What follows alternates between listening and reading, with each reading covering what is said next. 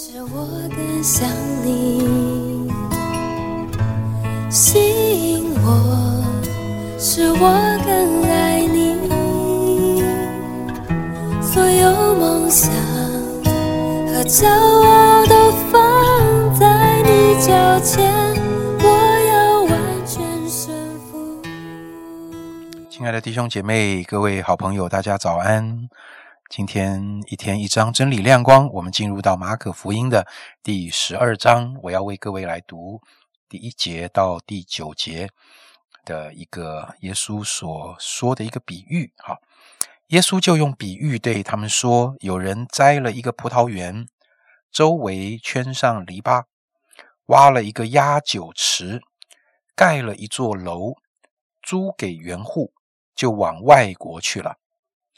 到了时候，打发一个仆人到园户那里，要从园户收葡萄园的果子。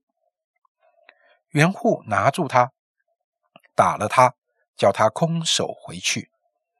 再打发一个仆人到他们那里，他们打伤他的头，并且凌辱他。又打发一个人仆人去，他们就杀了他。后来又打发好些仆人去。有被他们打的，有被他们杀的。原主还有一位是他的爱子，幕后又打发他去，意思说他们必尊敬我的儿子。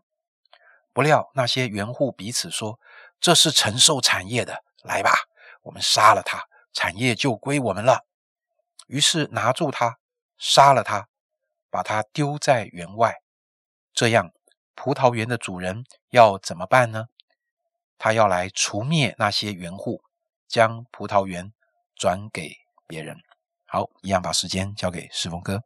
好，谢谢严正长老。透过马可福音的十二章这段的经文，让我们看到经文当中所说的，其实就是一群很典型的恶人。葡萄园的主人是非常公平的对待这些园户。原主人先为葡萄园的周围。圈上了篱笆，挖了一个压酒池，也盖了一座楼，才出租给这些园户。原主人非常周详的预备好了他该做的部分。这些园户其实很简单，他们只要按时候把葡萄园的果子交给园主就可以了。然而，他们没有把该给园主的果子交给园主打发来的仆人，并且还多次的把仆人们打伤了。凌辱了他们，甚至还杀了他们，最后连原主打发来的爱子也杀了。他们以为这样做便可以把原主的产业可以夺过去。这些原户可以称之为天下第一恶的人。到底他们的恶是在哪里呢？首先，我们可以看到他们不知道感恩，他们所做的一切。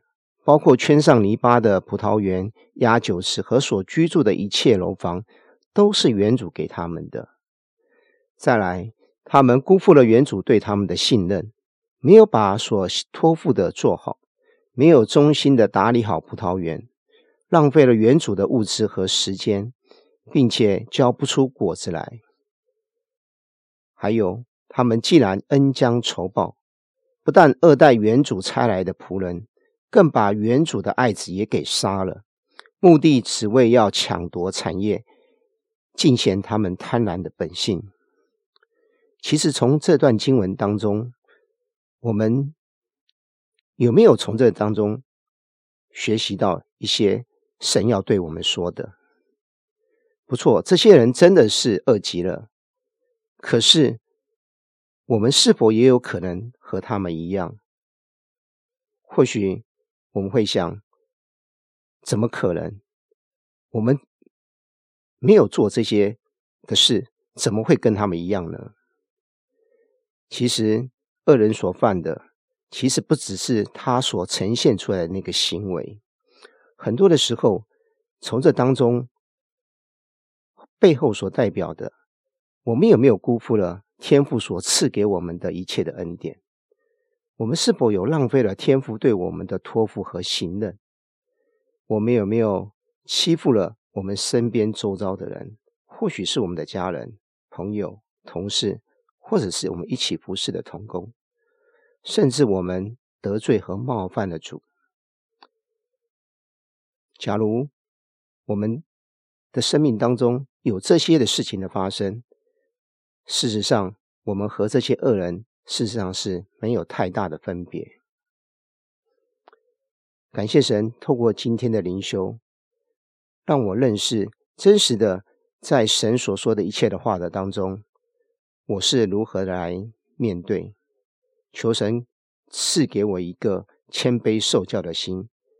当我读他的话的时候，让我也真实透过神的话来省察我自己，也帮助我透过每一次神的话语，让我的生命可以得着造就。我相信。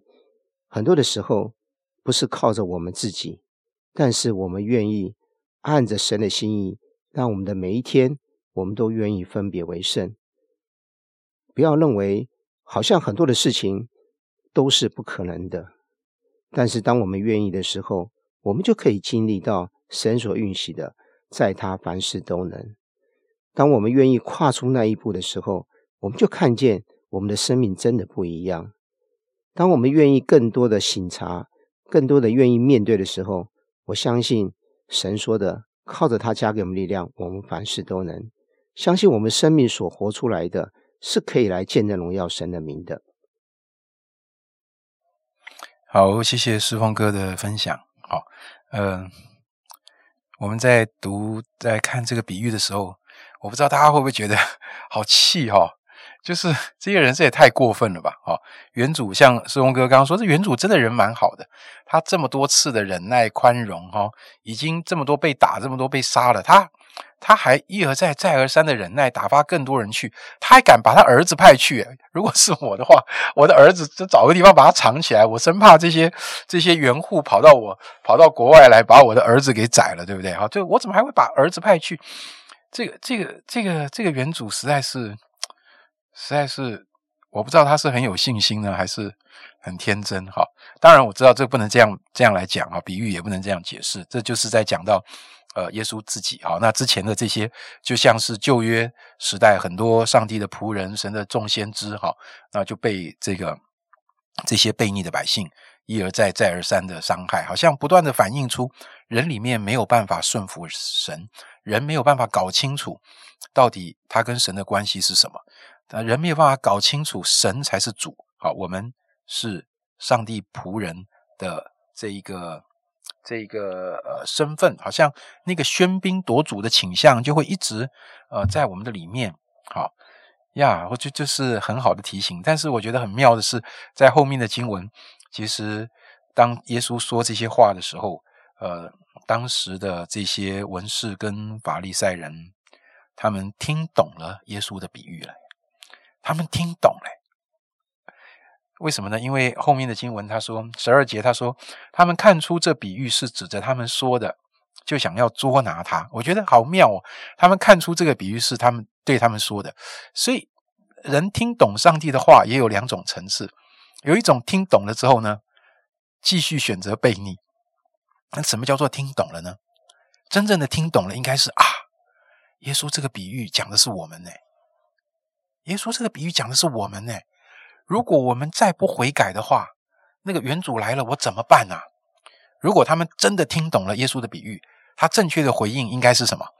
应该就是悔改了嘛，对不对？好，但是他们懂哦，他们懂这个比喻是讲他们哦，但是没想到这个懂把他们带进一种更刚硬的一个情况里。好，但是感谢上帝，这个原主并不是一个呃烂好人，好像无可奈何、任人宰割的烂好人。他真是这么良善，但是最后在第十节里面讲到，经上说，匠人所砌的时候，已做了房角的头块石头。是你们可以把原主的儿子杀死，你们可以把他杀死，你们可以弃绝他，但是他的身份、他的工作，并不因为你们弃绝他，他就真的被弃绝。你们所弃绝的，其实正是上帝所要建立的。在你们弃绝的过程中，上帝开始了他重建的过程。他说：“要把那些园户要除灭，然后将葡萄园转给别人。这位被弃绝的耶稣，正是教会的根基。耶稣基督的被弃绝，耶稣基督的死跟复活，成就了我们今天这一批真实成为神儿女的人，而上帝的心意可以更多的在我们生命中被成全。弟兄姐妹，我们感谢主，我们一起来祷告。主啊，我感谢你，主感谢你。虽然你经历过那个被弃绝，虽然你经历过那个被杀害，但是主的心、主的计划是人不能毁坏的。主啊，感谢你，那个翻转已经发生。匠人所弃的石头，已做了房角的头块石头。主啊，谢谢你，不单你已经成为那个教会的根基，成为房角石。主啊，这个根基今天仍然在，这个房角石今天仍然在。主啊，今天你的教会仍然在这样的一个根基跟房角石里继续建造。主啊，赞美你，你的教会如今在你所立的根基底下，能够在普世在各个地方。结实累累，主啊，我要来赞美你，在你的教会里，你会继续兴起更多呃葡萄园的这个工人来收割你的这个葡萄。主啊，相信在你所建立的根基里面，在你的园子里面有更多的这个这个这个葡萄要结实累累的要要成长起来。主啊，我们感谢你，你已经把那一个过去的咒诅转换为。今天的祝福，主，我们向你献上感谢。谢谢你让我们在你的园户里面是有份的。谢谢你让我们可以参与在你的丰收的里面，让我们可以欢喜快乐的跟你一起来经历那个欢呼收割的喜乐。主，我感谢你。谢谢主，让我们有这样一个恩典，有这样一个恩宠。我们不是呃，我们被你。光照打开了心眼，我们不是一群被咒诅的百姓，不是一群好像背逆你的百姓。虽然我承认我们也有软弱，但是我们总是愿意来到你的面前，说：“神，你更新我们。”我们常常回转在你面前，来跟你一起同心，跟你一起同工。感谢神这样的祷告，奉耶稣基督的名，阿门。